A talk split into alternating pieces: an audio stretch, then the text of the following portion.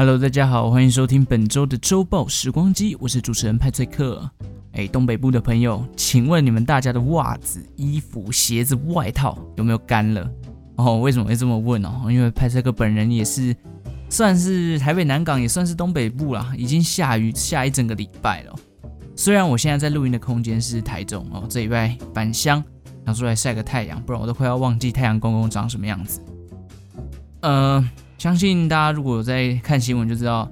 东北部最近这个新闻报道的方式，就是说，哦，因为受到东北季风的影响，哦，下礼拜可能全东北部，哦，北，哎，什么北部、东北部、宜兰花东地区、台北地区都会有阵雨，或者说什么豪大雨、大雨特报什么之类的，类似这种概念啊，反正就是台北的天气就是下雨、下雨、下雨、下雨、下雨、下雨、下雨这样。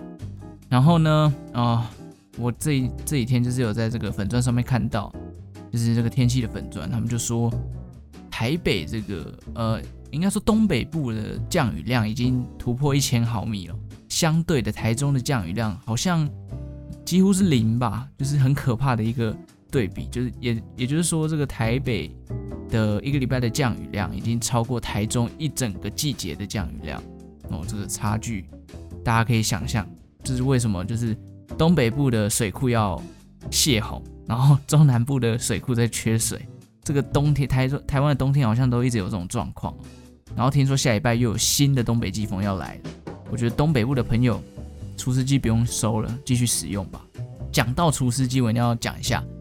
大家如果要买除湿机，最好是买有牌子或者买贵一点的。为什么呢？哦，我我拍摄课我来分享一个经验，就是那时候。因为搬到南港嘛，啊，南港汐止这个这一个区块啊，就是基本上是雨都不停的啦。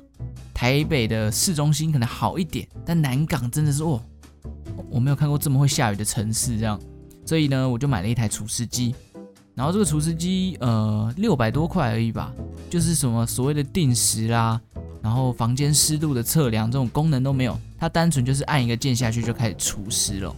所以这功能的非常的简陋，然后。也是我没有看过的牌子，然后又 Made in China 哦，所以我自己 心里就有点过不去。总之买来我就开了一下，然后我心里就开始有那种小剧场，就觉得啊，这个杂牌的会不会开一下就什么过热，然后电线就烧起来，怎样怎样怎样。然后我就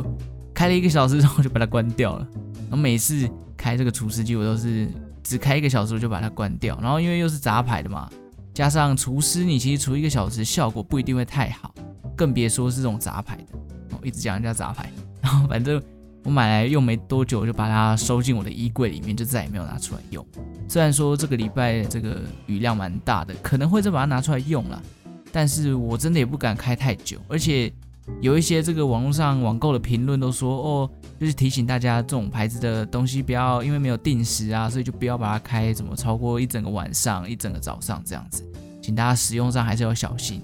你知道这种东西就是三人成虎，很多人这样讲的时候，你就会怕。好像我个人就是比较没有胆，但是又不想花钱，然后就买了一个杂牌放在柜子里面。所以奉劝大家，如果真的要买厨师机，至少买一个有牌子的，你自己比较安心嘛。哦，这是派翠克的一个小小的分享哦，就是买东西还是尽量买自己熟悉的或者是有牌的哦，可能比较安全啊。好，那么今天要分享的内容到底是什么呢？不知道大家最近在用这个 Google Chrome 的时候，有没有发现 Google 的首页就是那个 Google Doodle 哦，就是那那一串 G O O G L E 那那串字，有一些特别的装饰，就是一串灯饰会缠在这个 Google 上面，然后会有一只鸟绕着这个灯饰这样子，呃，来来回回之后呢，最后停在这个开头的 G 的上面，点进去看这个 Google Doodle 里面的内容，它就会看到所谓的介绍，Google Global Holidays，就是全球十二月的节日。因为其实，在西方国家，就是过完十月底的万圣节之后，十一月底就有感恩节嘛，然后紧接着十二月底有圣诞节。也就是说，就是在西方国家，其实在冬天的时候都很期待圣诞节十二月的到来。当然，在台湾应该就还好了，因为我们在十一月跟十二月的时候，基本上是没有任何国定假日可以放的。然后天气又很鸟哦，东北部不要再下雨了，实在是找不到什么值得期待的点啊，我自己啦。当然，有些人可能很期待这个圣诞节交换礼物的活动啊，或者是跨年啊，哦，新年期期望之类的。但我自己是还好哦。当然，还有一些就是什么双十一、双十二的购物节特价，有一些购物欲望比较强烈的人，可能也会很兴奋吧。但我真的还好。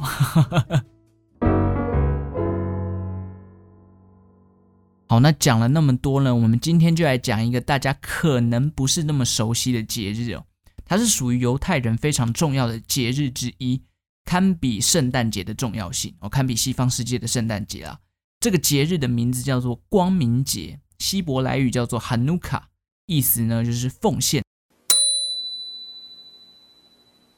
这个光明节不是照我们所熟知的这个阳历来定定日期的，它是用更古老的这个希伯来历法。来去看它的呃，这个每个希伯来历里面的节日的哪是哪一天这样子，所以每年对应到阳历的时间都不太一样。现在还有在用这个希伯来历法的国家，大概就是以色列。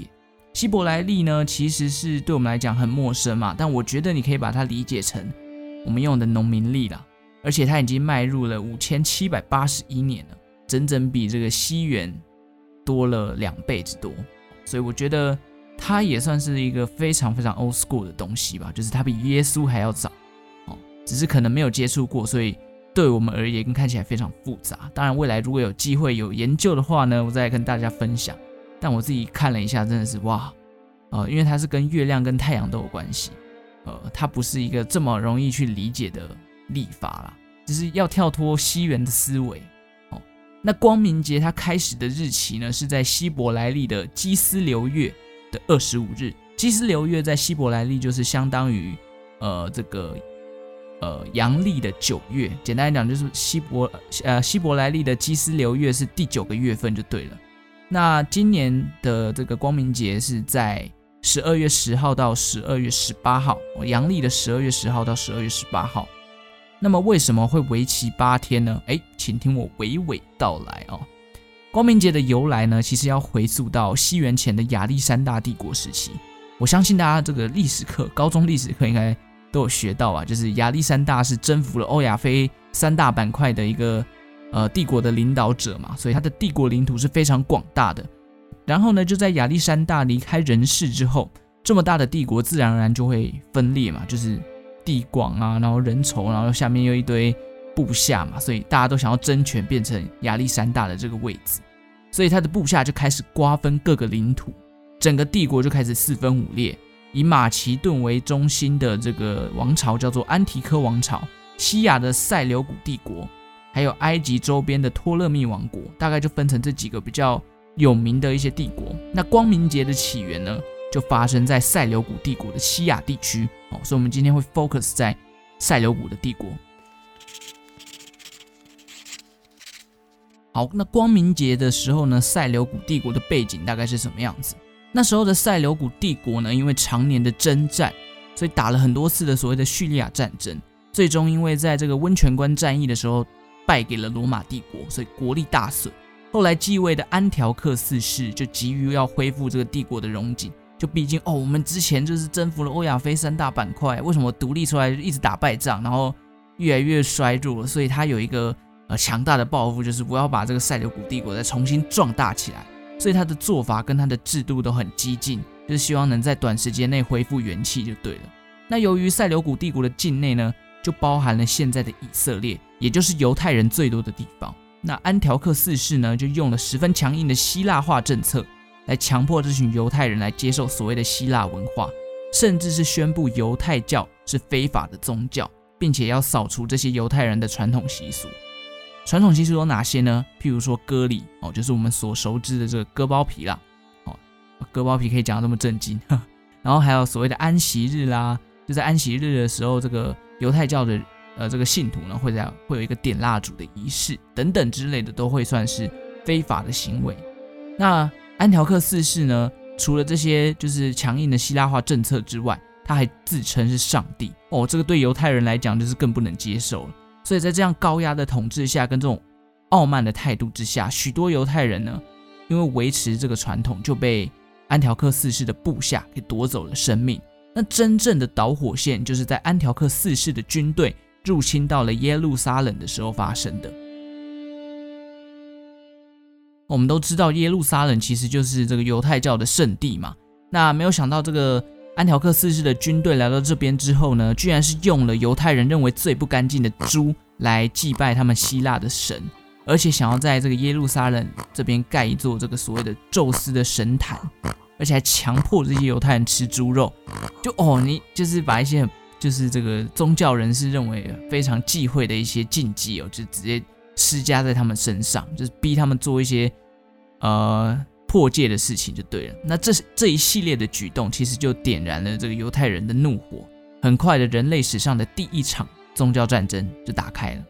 就开打了，不是就打开了。那当时在发起这个抗争的时候呢，是一名叫做犹大马加比的犹太人，因为当时的犹太人的祭司哦，就是他爸，所以呢，他深受他爸的影响，誓死要反抗这个塞琉古的大军。那一开始因为人数的上限跟装备上的差异真的太大了，希腊化的呃希腊人的军队就是呃全副武装嘛，有盔甲有盾牌，但是这个。犹太人呢，可能就是只有石头啊，或者是一些自己自制的这个武器哦，所以犹太人相对于是处于劣势的。但后来马加比就是运用了我们人数比较少，然后我们比较熟知地形的这个优势，所以疯狂的跟希腊人打游击战，那陆陆续续就拿下了几次胜利。后来这个犹太人的士气就大增，甚至逼得这个塞琉古帝国必须要增加兵力来压制这些犹太人。但是犹太人呢，哦，真的很屌，越战越勇。然后加上塞琉古帝国，因为还没有从之前的常年征战当中去复原他的国力，所以最后就是赔了一堆兵力，然后也没有办法镇压过犹太人。最终犹太人就收复了耶路撒冷这个地区，并且恢复了犹太教的信仰，就是哦恢复了他们的传统习俗啊，然后把那些什么哦希腊神殿啊什么都全部打掉，然后重建了第二圣殿。而这一天就是重建第二圣殿的这一天呢，也被犹太人视为光明节的起源。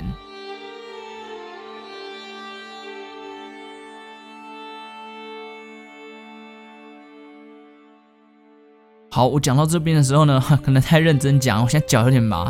好，那呃，为什么这个光明节会有八天这么长呢？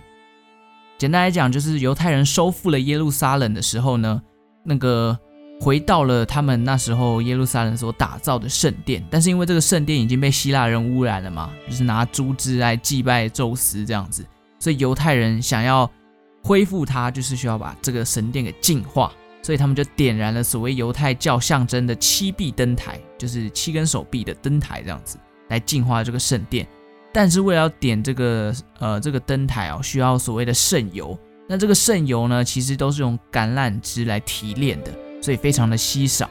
当时的犹太人进到这个圣殿的时候，他们找不到所谓的圣油，最后东翻西找，就找到一小罐，就是大概这个分量只能点完一天，根本就不够用。所以他们只好就想说啊，将就了，至少可以先净化一下。于是呢，就用这个小玻璃瓶，然后把这一瓶圣油给放进去里面，然后就点燃了这个七臂灯台。但是没有想到，这一小瓶的灯油一点就点了八天。哦，有点破音，一点了就点了八天哦。那这件事情就被犹太人视为是奇迹啊，因为油量不够，但是却可以维持八天的时间。那因此光明节呢，它的庆祝日期也从原本一天变成为期八天的节日。那之后呢，光明节就有了这个习俗啊，就是七臂灯台呢也延伸成为九臂，就是变成九根手臂这样子。那在这八天的节日里面，九臂灯台中间的母火，就是最中间的那一盏，被视为母火，会先被点燃。之后每天都会再点一盏灯，然后为期八天嘛，所以到八天的时候，这九臂灯台就会全部点满。现在这个九臂灯台象征的意象，在以色列的很多行政机关也看得到。然后呢，它也成了就是以色列当地的一个精神象征了。那光明节这段时间，犹太人庆祝的方式其实很多哦，除了一些就是庆祝他们这个犹太教复兴之外呢，还会来一顿丰盛的晚餐。这个里面，呃，这一顿丰盛的晚餐里面最有名的料理就是炸马铃薯丝饼。我听到这个名字的时候，会觉得，嗯，这应该就是薯条的别称吧？有没有马铃薯丝饼？哦，那其他的呢？还有像是炸羊肉啦、炸甜甜圈啦、炸油条啊等等之类，你会发现，哎，怎么都是炸物？这其实是有原因的哦，因为他们就是要纪念那个哦，可以燃烧八天的那个灯油的油，所以油炸变成了这个光明节当天。晚餐的一个必备的料理方式。那光明节当天呢，还有一个神圣的玩具叫做光明节陀螺。呃，它是犹太人在光明节的时候会拿来玩的一个传统玩具啊。通常不是拿来在光明节使用的话，也可以拿来赌博。这个陀螺呢，呃，我觉得它有点像是要怎么形容啊？四面体，然后有下面有一个圆圆圆的，就是陀螺那种，就是呃固定仪吗？还是什么的？反正它有四个面，那四个面分别都写上了一个希伯来的字母，那合起来就是这四个字母合起来会变成一句话，叫做“一个伟大的奇迹在那里发生”的缩写哦。好，可能因为希伯来语我我也看不懂，但是总之它的意义就是这样，一个伟大的奇迹在那里发生。那据说呢？这个因为呃光明节它的根据的时间是希伯来历嘛，那在二零一三年的时候呢，感恩节跟光明节是完全重叠，就是同一天登场。这样的话呢，你们觉得那一天应该要吃火鸡，还是要吃炸物？哦，我个人可能会比较偏好炸物吧，炸物吃起来比较爽，而且反正台湾人似乎也比较普遍啊，普遍比较少在庆祝这两个节日。所以我觉得，嗯，如果真的让我选，我应该是选炸物，火鸡可能嘉义人会比较喜欢哦。没有了，没有了，反正就是对，吃炸物比较好。那这就是以上今天光明节由来的分享啦。我今天讲的比较快，但是总之它就是一个，呃，我们简单来总结一下，它就是一个呃犹太教的一个神圣的节日，堪比西方的圣诞节。它纪念的是这个。呃，犹太人的一个领导者叫做马加比，重新把耶路撒冷这一块圣地给拿回来，并且重新修建了这个第二圣殿。那在净化这个圣殿的时候呢，原本一天的油，奇迹似的点了八天，所以导致光明节的这个节日呢，一次就会庆祝到八天哦。那在这一天的时候，他们会有习俗吃一些炸马铃薯丝饼，玩这个所谓的光明节陀螺哦，来一起庆祝。那这个节日呢，其实在以色列是非常的火红的哦。那其实很多国家的一些这个犹太教的人也会庆祝这样的节日。好，这就是以上今天对于光明节的分析啦。希望大家会喜欢这一集的内容。其实派翠克有发现哦，大家好像都比较喜欢一些比较生活化的东西，就是像上一集的冰岛，有点出乎我意料的，蛮多人听的。而且那一集是我目前为止录到最长的一集嘛，接近四十分钟，但是。收听率还不错，所以是不是后续呢要做一下这样的调整哦？这个派翠克再想想。但是我觉得，嗯，因为做旅游做的比我专业的人一定哦，大家是数数不完啦。所以我也希望就是如果未来能够再啊把一些就是比较冷的知识分享给大家，就是当做一个茶余饭后的一个知识吸收，我会蛮乐意往这个方向去做的。好，这大概就是这一集节目的内容啦。今年十二月十号呢，这个特别的节日也分享给各位，在此也祝福所有信奉犹太教的人，Happy Hanukkah，光明节快乐。那如果喜欢我的节目的话呢，也欢迎分享给大家认识光明节的由来哦。当然还有其他冷知识跟历史都可以分享给各位。周报时光机，我们下次再见喽，拜拜。